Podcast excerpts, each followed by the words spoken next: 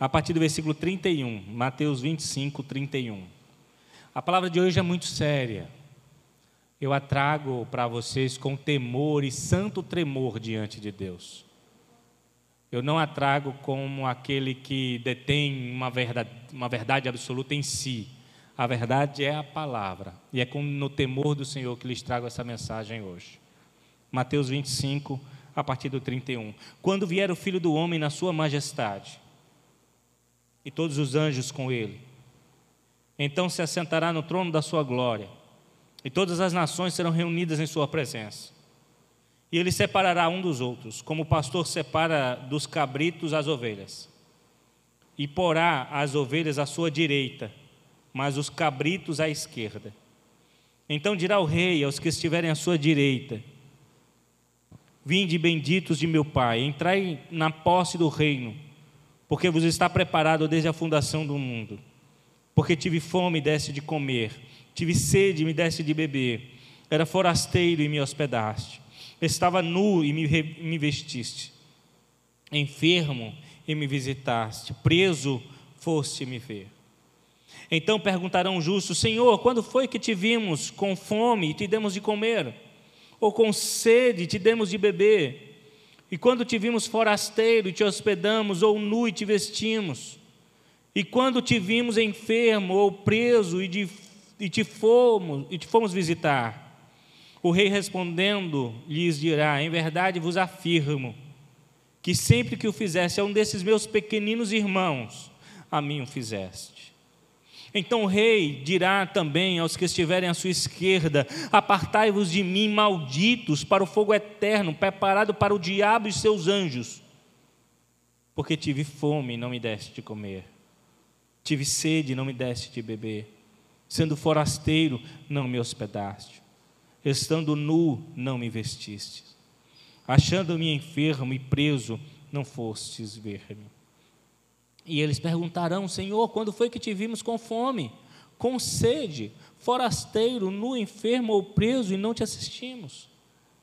Então lhes responderá: Em verdade vos digo que sempre que o deixastes de fazer a um desses mais pequeninos, a mim o deixastes de fazer irão estes para o castigo eterno, porém os justos para a vida eterna. Feche seus olhos e repita comigo: Espírito Santo, fala comigo nessa noite, revela a tua palavra ao meu coração, tira as cortinas dos meus olhos, para que eu enxergue além da letra e veja o que tu queres. Diga o que tu queres para a minha vida. Em nome de Jesus. Amém. É um dos filmes que eu sempre fui fã, até hoje, quando passa na televisão, eu paro para assistir, é De Volta para o Futuro. Alguém já assistiu? Sabe de que filme eu estou falando? Aquele filme é engraçado porque ele relata um jovem que, por uma eventualidade com o seu mentor, o seu amigo, ele sai de um ano, volta, 30 anos, se eu não me engano, para trás. Aí entra em um monte de situações e aí ele consegue encontrar o amigo dele no passado e consegue mexer tudo e volta para o futuro. Essa é a ideia do filme. E não foram poucas as vezes quando eu assisti esse filme que eu me deparei com a ideia de enxergar o futuro. No filme, que são três, é uma trilogia, o vilão do filme se é, usa da situação de descobrir jogos que vão ter no futuro e aposta naqueles jogos e fica rico. E essa é a primeira ideia para muitos de saber o futuro, era dizer assim: rapaz, eu vou apostar, porque daqui a dois anos o Santa Cruz vai ser campeão. Aí eu vou jogar. Ah, tá achando que é difícil. Eu acho que algumas risadas aí foi porque não tem como ser, não sei, né? Esse texto, ele, Jesus, ele abriu uma cortina para o futuro. Ele permitiu que a gente enxergasse o que vai acontecer mais na frente. A verdade é que a partir do capítulo anterior, Jesus já vai revelando para os discípulos, para aqueles que estavam ali e para as próximas gerações o que ia acontecer.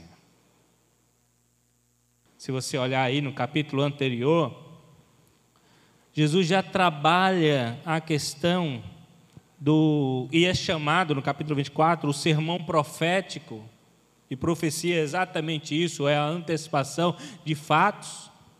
Ele fala sobre a destruição do templo, os princípios das dores, a grande tribulação, a vinda do Filho do Homem, ele para o ensino ficar melhor, ele fala sobre a parábola da figueira, que é sobre a exortação, a vigilância. Fique atento que essas coisas vão acontecer. Aí ele cita uma parábola. E também do servo bom e mau. E no versículo 25 ele fala sobre a parábola das dez virgens, ainda falando sobre vigilância, sobre estar atento, a parábola dos talentos. Tudo aquilo é uma forma didática de Jesus deixar bem claro neles a seriedade do que vai vir a acontecer no futuro. E por que eu escolhi o grande julgamento? Eu poderia pregar sobre outras coisas, porque o meu interesse aqui não é abordar a questão teológica, porque se você for abordar aqui o capítulo anterior, só sobre a grande tribulação, a gente já vai ter na teologia três vertentes no mínimo, de como vai acontecer essa tribulação e a grande tribulação. Então, o meu intuito, e a gente nem tem tempo para isso, é abordar ou explicar cada fato. Mas eu fui logo para o julgamento porque é uma coisa que afunila os pensamentos de muitos, de essas linhas sológicas. Que é o dia em que todos nós estaremos diante do Senhor. Vamos estar diante do Senhor. Todos para sermos julgados. Capítulo 25, versículo 31. Ele já começa dizendo quando vier. Ele já começou a falar no capítulo anterior, no 24, não é? quando fala sobre a vinda do Filho do Homem, versículo 29, mas agora ele vai dizer alguns outros detalhes dessa volta. E mantenha a sua Bíblia aberta aí. Quando vier o Filho do Homem, versículo 31, na sua majestade e todos os anjos com ele, então se sentará no trono da sua no trono da sua glória. Então você já vê aí uma coisa, diferente da primeira vinda do Senhor, que ele foi no, veio como um bebê, nasceu na plenitude dos tempos, mas foi colocado numa manjedoura. Teve os magos do Oriente que deram ouro, incenso e mirra. Teve coisas angelicais acontecendo para um grupo seleto de pessoas que enxergaram numa época específica, ou seja, pouco mais de dois mil anos atrás. Ele que foi em sua primeira vinda desprezado, humilhado, se você ler o capítulo 53 do profeta Isaías, é chamado de o sofrimento, o servo sofredor, é o relato do servo sofredor. A primeira vinda de Cristo vem como que sem, sem glória humana, mas ele veio para morrer, por mim e por você. Essa foi a finalidade. A segunda vez ele já vem agora em glória e o texto diz aqui que todos os anjos vêm com ele, ou seja, não fica ninguém no céu, na glória do Pai. Ele vem com todos os anjos. Tem muita coisa, eu vou tentar terminar tudo hoje. Se eu não conseguir, você tem uma obrigação de estar aqui semana que vem para eu concluir. Já é uma, né, para segurar vocês dois aí, estou de olho, não faz rápido não. Mas eu tento hoje. A primeira coisa que a gente vê aqui é que a finalidade de Jesus e todos esses anjos virem é porque eles vão cumprir uma profecia. Eles estão cumprindo uma profecia. Por que os anjos todos venham? Existe um porquê. Existe o motivo de todos estarem vindos. Em Mateus capítulo 13, vamos passar para o capítulo 13, já já a gente volta para cá. Jesus vai falar sobre o joio e o trigo. A parábola do joio. Mateus 13, volta um pouquinho.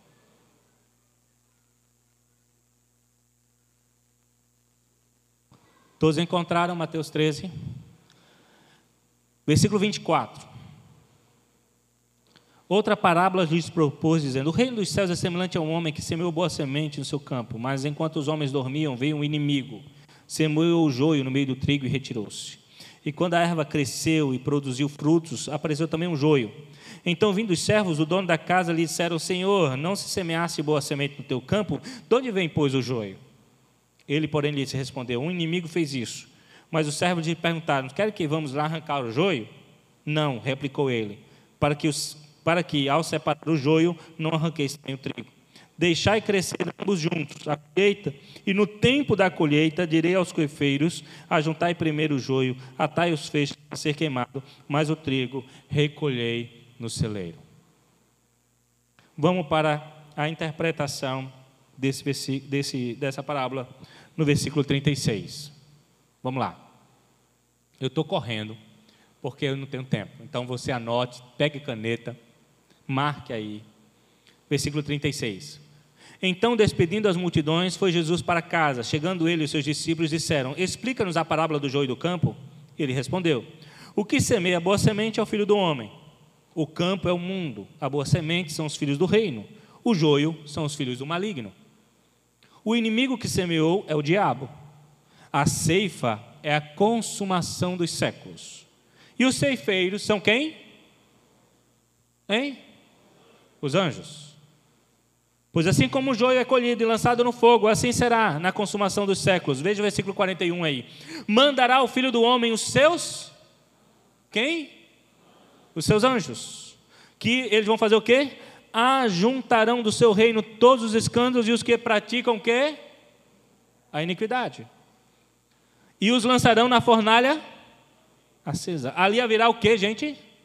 Choro e ranger de dentes. Então os justos resplandecerão como o sol. Aonde? No reino do seu Pai. Quem tem ouvidos para ouvir, ouça. Volta lá, Mateus 24. 25, desculpa.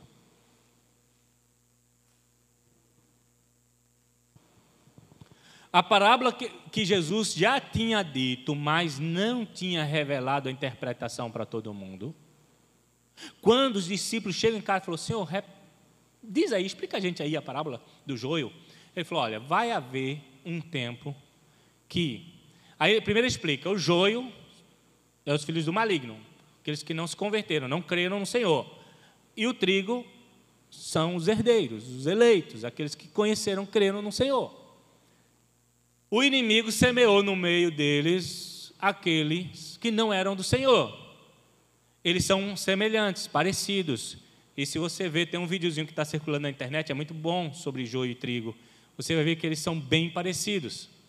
E eles falam assim: vamos tirar então, vamos tirar o joio, o joio não presta para nada. Falou: não, não, não tira, porque você pode pegar o, o trigo junto.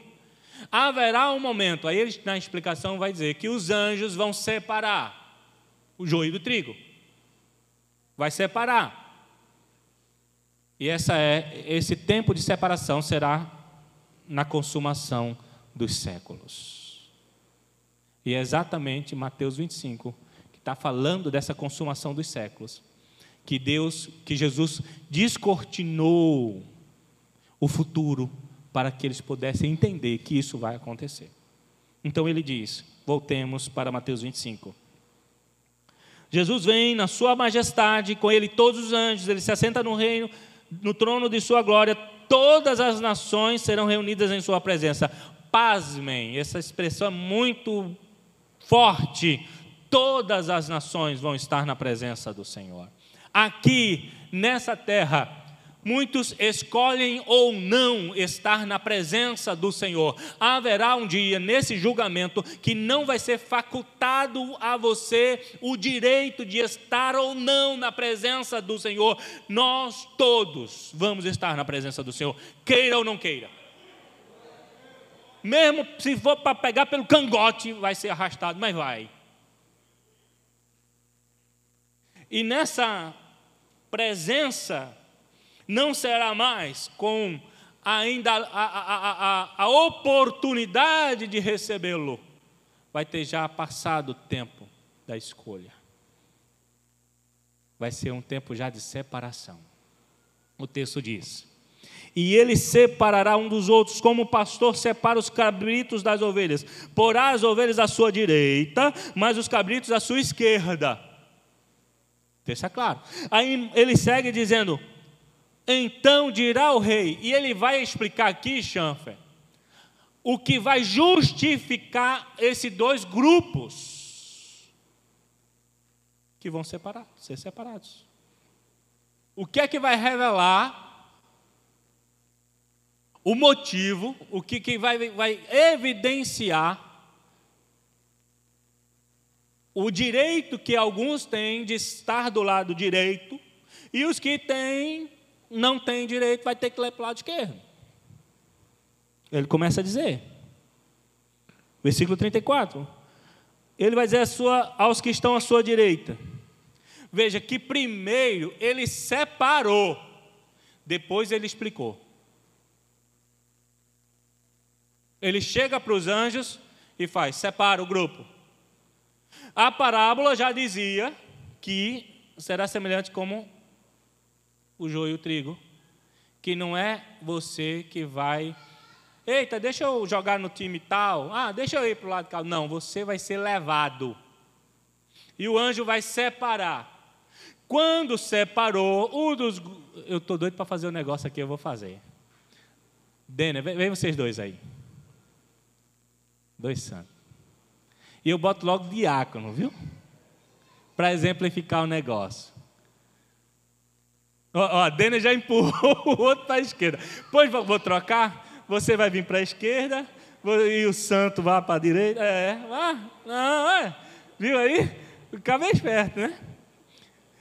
Aí o texto diz o seguinte. Vocês estão com a Bíblia aberta aí? Versículo 34. Então o rei, veja que é o rei com letra. Vai para lá, meu filho, vai mais para lá.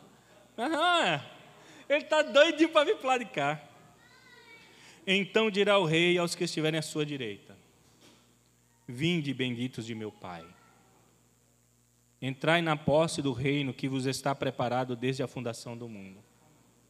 Agora presta atenção nessa palavra, meu irmão, é muito sério. Eu queria ter mais uma hora de pregação aqui. Presta muita atenção no que eu vou dizer. Veja o versículo 34. Se você tiver caneta, marca esse versículo. Marca. Não tem pena, não. Marca. Depois você compra outra Bíblia também. Ano que vem você compra mais Bíblia. Entrai na posse do reino que está preparado para você, que vos está preparado desde a fundação do mundo. Não foi no dia que ele recebeu Jesus que fez dele apto ao reino. Antes do mundo existir, você já estava lá no reino, no coração de Jesus. Aí, o versículo 35, o Senhor vai dizer o porquê dessa separação. Por que você está desde a fundação do mundo do meu, do, comigo? Por que você vai estar no reino de meu pai? Sabe por quê? Aí, versículo 35, ele diz: Porque eu tive fome e você me deu de comer. Eu tive sede, você me deu de beber. Fui forasteiro e você me hospedou. Eu estava nu e você me cobriu, me vestiu. Enfermo, você me visitou. Preso, você foi me ver. Aí no versículo 37, na justiça dele, quem foi aquelas ovelhas que, estão me vendo aí, né? Pelo menos está me ouvindo. Que disseram assim, mas eu não me lembro de ter feito isso, eu preciso ser justo. Ele é tão justo que eles assim, mas espera aí, Eu não fiz isso. Vem para frente. Porque aí eu quero que eles vejam a tua cara ali. Versículo 37. Então perguntarão justos: Senhor, quando foi que te vimos com fome, te demos de comer, ou com sede, te demos de beber? E quando te vimos forasteiro e te hospedamos, ou nu e vestimos? E quando vimos enfermo ou preso e, fosse, e fomos visitar? Versículo 39, 38. Desculpa, 40. O rei respondendo lhe dirá: Em verdade vos afirmo, que sempre que o fizesse aos meus pequeninos, a mim o fizeste. Vou parar aqui só um minutinho. E a gente vai. Vocês dois ficam aqui. Vocês estão me ajudando na pregação. Fica aí. Por que Jesus usa essa lista? Presta atenção.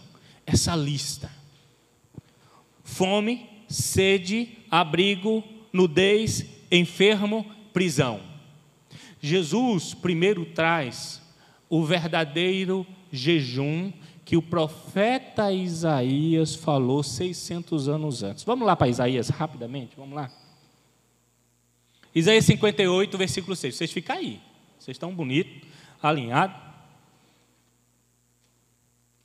Isaías 58. Jesus começa e ele cita a, o verdadeiro jejum que agrada a Deus. Isaías 58, 6. Porventura não é este o jejum que escolhi? Que soltes as ligaduras da impiedade, desfaças as ataduras do servidão, deixes livres o oprimido, despedace todo o jugo? Porventura não é também que repartas o teu pão com o faminto, faminto, recolhas em casa o pobre desabrigado, e se vires nu, cubras, e não te esconda do teu semelhante? Então romperá a tua luz, como a alva, a tua cura brotará sem, sem detença, ou seja, rapidamente. Isaías já tinha começado a dar, presta, olha para mim, Isaías já tinha dado um vislumbre do que é o novo nascimento. Isaías já tinha começado a mostrar quem tem uma experiência com Deus, quem está no Senhor antes da fundação do mundo. Quem teve um, quem morreu para si mesmo e, e nasceu para Deus, essa pessoa vai ser diferente. Essa pessoa vai praticar um verdadeiro jejum, que não é só parar de comer ou parar ou cortar algumas coisas da sua vida, é um jejum que revela uma natureza diferente. Quando Jesus vai usar essas expressões, fome, sede, abrigo, nudez, enfermo e preso, ele acrescenta algumas coisas. Jesus, em outras palavras, ele está dizendo, irmãos, que o fruto da sua vida revelará se você é ovelha ou você é cabrito. Eu fiz questão, e eu não vou parar um a outro aqui, veja que eu fiz até no caderno, deu nem tempo de ir para o computador. Deus registra na Sua palavra, para cada uma dessas atitudes que Jesus cobrou e revelou nos que vão herdar a vida eterna, essas atitudes, você vai ver na palavra Deus fazendo por nós. Eu não dá para citar, mas eu vou para ler, mas eu só vou citar os textos. Tive fome e deste de comer. Jesus disse em João 6,48: Eu sou o pão da vida. Sede, João 7,37, Jesus diz: Quem tem sede, vem a mim beba da água da vida. Eu vou fazer um rio fluir dentro de você. O Salmo 91 fala que Deus, nós estamos debaixo da sombra do Altíssimo. Nu e me vestiste, não tem como não lembrar de Gênesis capítulo 3, versículo 21, onde Adão e Eva, por causa do pecado, descobrem a sua nudez e a primeira atitude que Deus faz é matar o animal, tirar a pele do animal e cobrir as, vestes, as vergonhas de Adão e Eva. Enfermo, Mateus 4, 23 vai falar que Jesus curou todos os enfermos que chegou perto dele. Em Atos 16, 25, você vai ver o anjo do Senhor representando o próprio Senhor na prisão com Paulo e Silas. Você vai ver em cada atitude que Jesus mostra aqui na cobrança daqueles que nasceram de novo daqueles que vão herdar a vida eterna, atitudes que o próprio Deus fez por mim e por você. Em outras palavras, o que o Senhor está dizendo, o que Ele cobra de você, Ele já fez por você e por mim.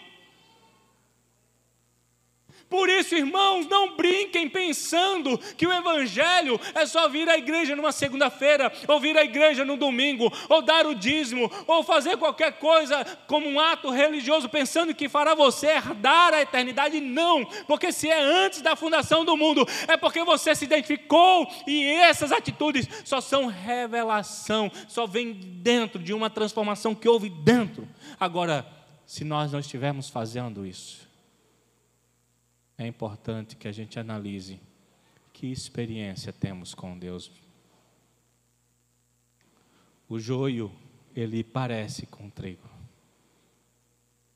mas ele não é trigo. Em Mateus capítulo 24, 25.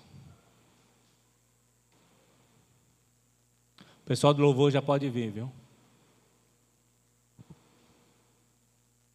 Versículo 41. Então o rei dirá também aos que estiverem à sua esquerda: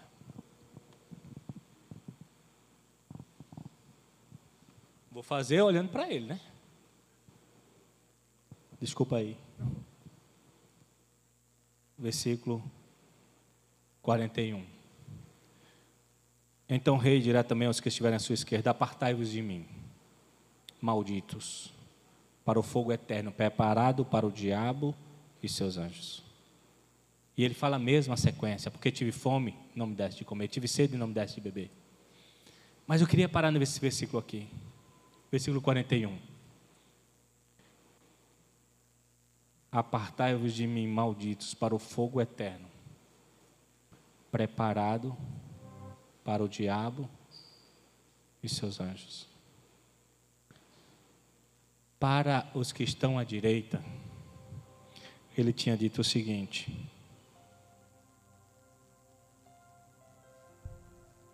Vinde benditos de meu Pai, entrai na posse do reino, que vos está preparado desde a fundação do mundo. Preste atenção nisso, é, é uma revelação isso aqui de Deus. Para os que herdam a vida eterna, foi preparado antes da fundação do mundo.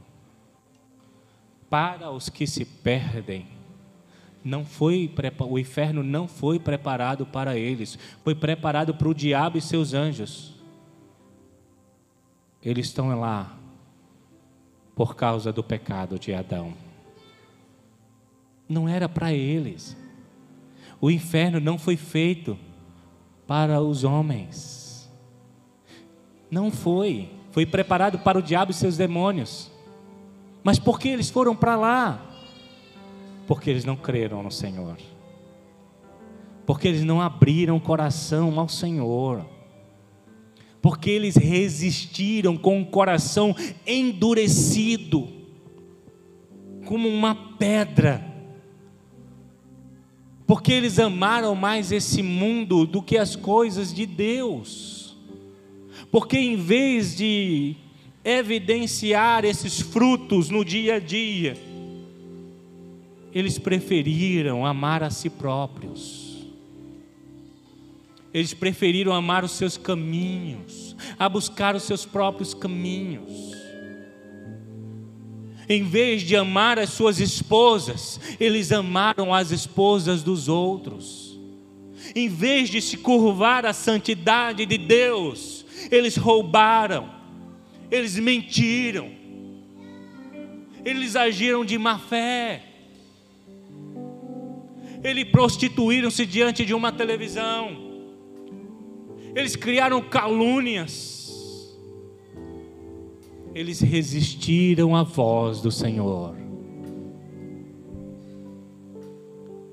Jesus disse: Vinde a mim, todos estáis cansados e sobrecarregados, e eu vos aliviarei. Tomai sobre vós o meu jugo e aprendei de mim, que sou manso e humilde de coração. Mas muitos não quiseram vir a Jesus. Muitos resistem à voz do Mestre. Aí um dia, todos nós vamos estar diante do Senhor, queiramos ou não. Uns sairão dali para a vida eterna, outros sairão para a condenação eterna. Esses dois são dois homens de Deus, viu gente? Aqui é só exemplo. Pode passar para cá, vá, vá, vá. Você está querendo mesmo? Vá. Dê uma salva de palmas aí. É do Senhor. Ele já estava triste. Vamos ficar de pé. Deus trouxe você aqui por um propósito para revelar uma verdade tremenda. Eu vou concluir só uma coisa. Acende a luz. Em pé, fica de pé mesmo. Acende a luz aí. Abra sua Bíblia em Isaías 61. Isaías 61.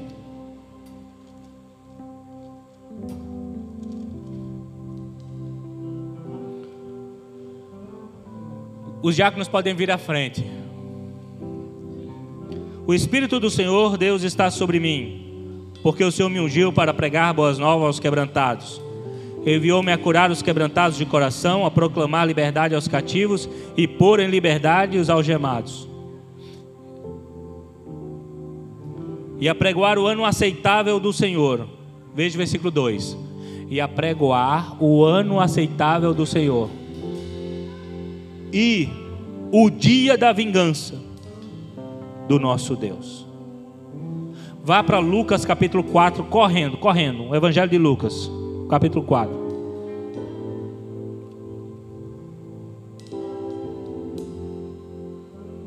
Versículo 18. Não, 16. Lucas 4,16. Indo para Nazaré, onde fora criado, entrou num sábado na sinagoga, segundo o seu costume, levantou-se para ler. Está falando de Jesus dentro do templo. Jesus dentro do templo. E quando ele se levanta para ler, foi dado a Jesus o livro de Isaías. E abrindo o livro, achou o lugar onde estava escrito, capítulo 61, que eu acabei de ler. O Espírito do Senhor está sobre mim pelo que me ungiu para evangelizar os pobres, enviou-me para proclamar libertação aos cativos, restauração da vista aos cegos e pôr em liberdade os oprimidos, e apregoar o ano aceitável do Senhor. Versículo 20. Tendo fechado o livro. Fala comigo, tendo fechado o livro. Fala, tendo fechado o livro. Por que Jesus parou nessa parte do versículo? Foi nessa parte que Jesus para de ler. Do nada, Jesus para de ler. E simplesmente ele para e fecha o livro. Por quê? Porque logo depois, após fechar o livro, Jesus diz: Hoje se cumpriu essa palavra. Até ali, era o ano aceitável do Senhor. Até ali tinha se cumprido a palavra. Mas o dia da vingança ainda não tinha se cumprido. Por isso que Jesus não lê o dia da vingança. Porque o dia da vingança é Mateus 25. Que é o futuro. Meu Deus, pastor, essa palavra é muito dura. Vingança. Vingança não na que nós entendemos eu vou me vingar porque fulano pisou no meu pé. Não é essa a vingança. É a vingança que se traduz no dia da justiça de Deus, onde Ele vai separar. Estamos preparados para esse dia? E se Jesus voltasse hoje? E, se Jesus voltasse hoje? A gente já está preparado para estar com Ele? A gente vai fazer parte de qual grupo? Se você está aqui nessa noite, é porque Deus está revelando a mim e a você que podemos podemos fazer parte daqueles que estão na direita. Basta nós aceitarmos, recebermos essa palavra e mudarmos de vida. Nós vamos cantar. Pode afastar um pouquinho. E depois do louvor, nós estaremos orando.